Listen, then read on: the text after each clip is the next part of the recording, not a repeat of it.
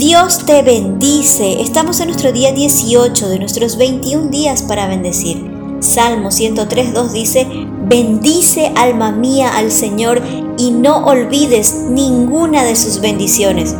Uno de los puntos más importantes para bendecir es bendecir al Señor, bendecir a Dios, bendecir a Jesús. ¿Cómo lo hacemos? Recordando cada día lo que Él hace por nosotros, diciéndole lo que Él es para nosotros, todo lo bello, todo lo grande, todo lo magnífico que es Él.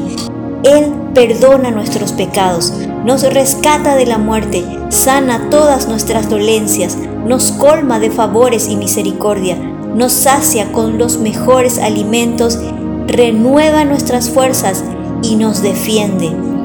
¿Cuándo bendigo al Señor? ¿Solo cuando me siento bien? De ninguna manera.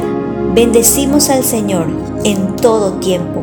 Cuando el alma, es decir, las emociones, se niegan a bendecir, ejercemos dominio propio y lo bendecimos, poniendo por encima del alma a nuestro espíritu.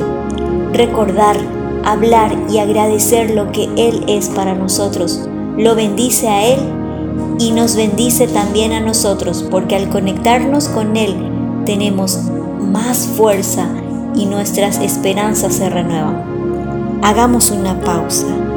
Respira. Hablemos con Dios. Papito amado, hoy te bendecimos y exaltamos tu nombre, Dios Todopoderoso. Tú eres el que sana a los que tienen el corazón roto y les venda sus heridas.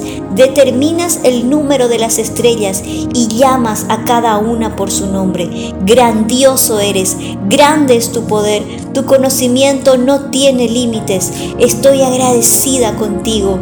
A ti no te importan los caballos de guerra ni los soldados poderosos. En cambio, tu deleite está en quienes confían en tu gran amor. Te bendigo, Jesús. Gracias por ese sacrificio por mí en la cruz, pues tu nombre está sobre todo nombre y tu esplendor sobre los cielos y la tierra. Amén. Y recuerda Salmo 115.1. La gloria, Señor, no es para nosotros, sino para ti, por causa de tu gran amor y fidelidad.